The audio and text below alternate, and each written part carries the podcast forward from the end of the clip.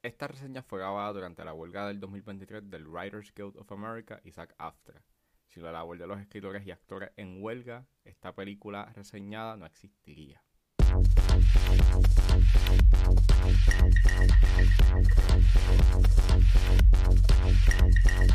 Damas y caballeros, bienvenidos a 10 a 15, un podcast donde se habla de películas y series en un lapso de 10 a 15 minutos. Yo soy Ángel y en este episodio voy a estar hablando de Heart of Stone. Heart of Stone está disponible en Netflix, así que set back, relax, que 10 a 15 acaba de comenzar.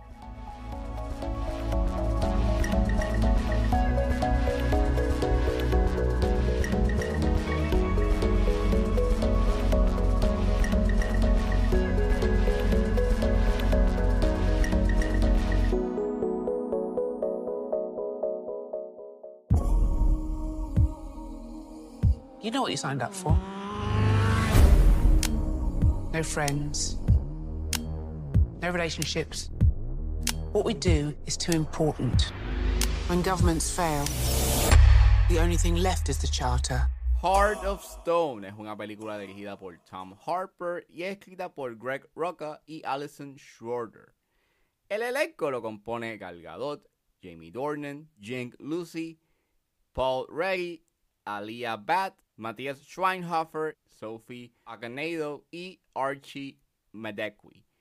Y trata sobre una operadora de inteligencia para una oculta agencia global que tiene de misión detener a una hacker de robar un arma valiosa y peligrosa. Había visto previews, o por lo menos este, de vez en cuando y de cuando en vez Netflix saca como que eh, unos videos para las redes sociales donde muestran lo próximo que va a salir en la, eh, que va a salir en la plataforma. Y, y Heart of Stone, eh, cada vez que mostraban como que unos avances, se veía que era una película que podía estar fun.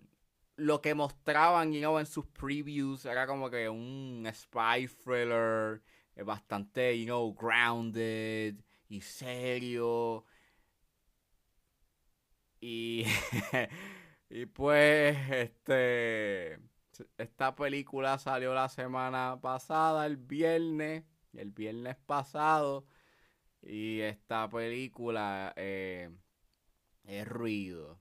Es lo más genérico que ha podido hacer Netflix ah, hasta ahora. O sea, llega a los niveles de The Grey Man. Pero hasta The Grey Man por lo menos tiene unos aspectos que... A contra, está cool.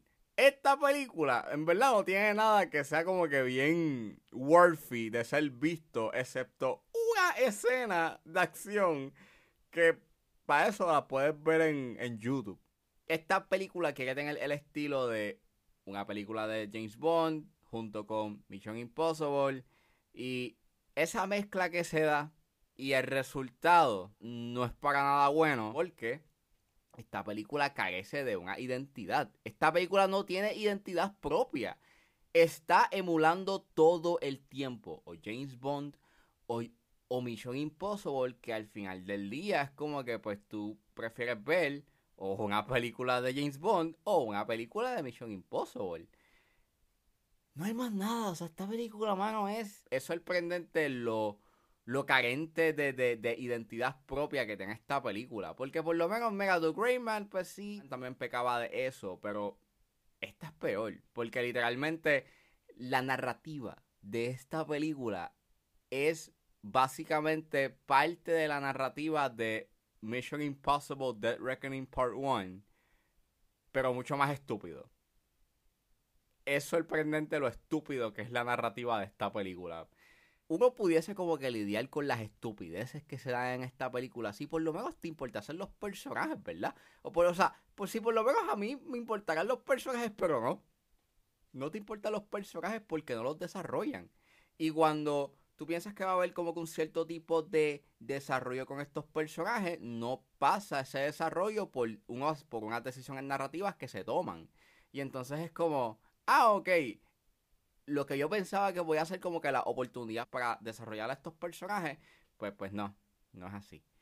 Entonces, ay Dios mío, cargador, mano, pues ella actúa, eh, o sea, a veces está como que underacting y a veces como que no atina como que a los espectros emocionales que debe de estar el personaje en algunas escenas. O sea, me decepciona bastante de que la acción depende mucho de los efectos visuales. Like, hay escenas en donde sí se puede ver claramente que grabaron en locación, de que sí es algo práctico. Y pues aprecio esa practicalidad, pero en otras se siente de que pues nada, grabaron en, en un green screen. Y no sé. Para lo que yo estaba viendo en los trailers y en los previews, en verdad, like, decepciona de que se va a poner a tan gente tan bombástica y tan exagerada que, pues, ah, no es nada sorprendente. De hecho, hay hasta escenas que son, o sea, hay stones que son bien parecidos a, a, lo que ha hecho Vision Impossible. Like, tienes una escena del free fall, tienes un free fall scene, más o menos. Y yo prefiero ver la escena del free fall de Fallout, que es mucho más impresionante porque fue práctica, porque la grabaron en la. Porque es un efecto práctico a ver un, una escena en CGI. Y conste, CGI no está malo, pero es que. Pues, si vas a estar emulando, you know, a Mission Impossible, pues por lo menos trata de traer algo nuevo a la mesa, pero no, para nada. Entonces lo peor de todo está en su guion. Like, entonces el guion, además de ser narrativamente like, incoherente y estúpido, lo más que me molesta es que rompe sus reglas durante la, durante la película. Entonces, tiene el mismo problema que yo tengo con Dead Reckoning, en donde el AI tiene tanta omnipresencia que resulta ser bien problemático porque en algunos puntos la película como que rompe sus reglas y te hace cuestionar qué tan omnipresente es la inteligencia artificial. Y en esta película ah, se les olvida qué tan omnipresente es la inteligencia artificial. Y al final es absurdo las cosas que pasan. Es como que, pues tú piensas de que no, o sea, esta inteligencia artificial tiene sus límites. No, no, no, no, no. Al final no hay límites. Eh, hace todo, hace todo. Puedes hacer cualquier cosa. Puedes contactar con cualquier persona sin necesidad de tener un dispositivo. El dispositivo dispositivo que tú me dejaste claro al inicio. Pero ok, fine. Cool. Olvídate. Ah, y al final es bien soso. La secuencia de acción que se da al final es bien... Eh, eh, entonces yo detesto tanto cuando las películas se tiran el X tiempo después para dar un buen cierre. Y en esta película sucede. Y después te dan este potencial para hacer secuelas porque ese es el plan de Netflix. Hacer películas estilo Mission Impossible con Heart of Stone. Y en verdad, la base que construyó es bastante absurda, es mala. Y creo que lo más que me entristece es la música, porque es tan mala. Y me sorprende que la haya hecho Steven Price, que últimamente, you know, después de haber hecho Gravity y Fury, su, las composiciones que la ha hecho han sido genéricas y además de genéricas han sido bien derivadas. O sea, no tienen esa característica propia que tenían sus primeros soundtracks. O sea, para mí el soundtrack de Gravity es uno de los mejores soundtracks que yo he escuchado, you know, ever. Ver cómo a lo largo de su carrera eh, sus soundtracks han, ido como que bajando de calidad y se ha vuelto bastante decepcionante, you know. lo que provee musicalmente, en verdad, como que me entristece. Al igual que está mal usado en, en algunas escenas como que el, eh, la pieza musical no va acorde con la emoción que se da en pantalla, para nada. Y en verdad es... Yo no debería estar molesto con Heart of Stone, porque en verdad la película no es la peor película que yo he visto este año, pero en verdad lo que me molesta es el hecho en que es una película genérica. Es el reciente blockbuster genérico que ha hecho Netflix en este año. Y en verdad me molesta porque es como ¿por qué gastar 130 millones? Que aproximadamente eso fue lo que se gastó en esta película. ¿Por qué gastar esa cantidad de dinero para hacer una película que, mano, que es carente de una identidad propia, que no tiene nada nuevo, que no trae nada nuevo a la mesa, que lo que provee en términos de sus secuencias de acción tú lo has visto mejor en otras películas, en las mismas películas que trata de emular. Y teniendo en perspectiva las huelgas de el SAG-AFTRA y de el Writers Guild of America eh, me molesta más de que Netflix no le quiera pagar lo que se merecen y prefieren gastar y, y, y prefieren despilfarrar dinero.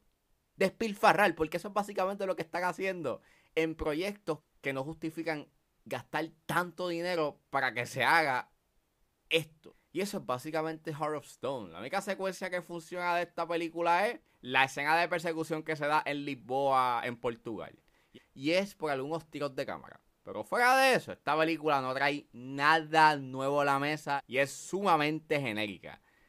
Sencillamente esto es ruido. Chance of success just plummeted. Only because you've got no imagination. Bueno,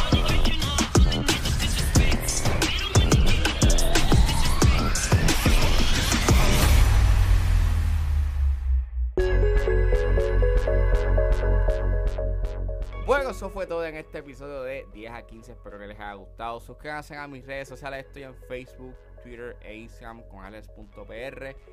Recuerden suscribirse a mi Patreon con un solo dólar. Pueden suscribirse a la plataforma y escuchar antes de su estreno los episodios de 10 a 15 y a 4x3. Pueden buscar en la plataforma como Ángel Serrano o simplemente escriban patreon.com slash 10 a 15. Si están en la disposición de ayudar a la calidad de este podcast, pueden donarme mensualmente a través de Anchor Support desde 99 centavos hasta 9.99, pero si están en búsqueda de hacer una donación de una sola vez, pueden donarme a través de PayPal como Ángeles PR.